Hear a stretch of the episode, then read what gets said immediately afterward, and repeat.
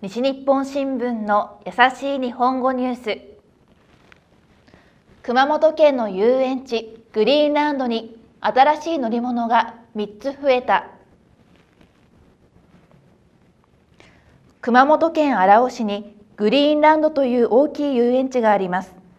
乗り物などの遊ぶ道具が日本で一番多い遊園地です。この遊園地に乗り物が3つ増えて全部で77になりました。犬の顔がついたダックスという乗り物は上と下に動きながら走ります。レディーバードはハンドルを回すと回ります。ハッピースカイは小さい観覧車です。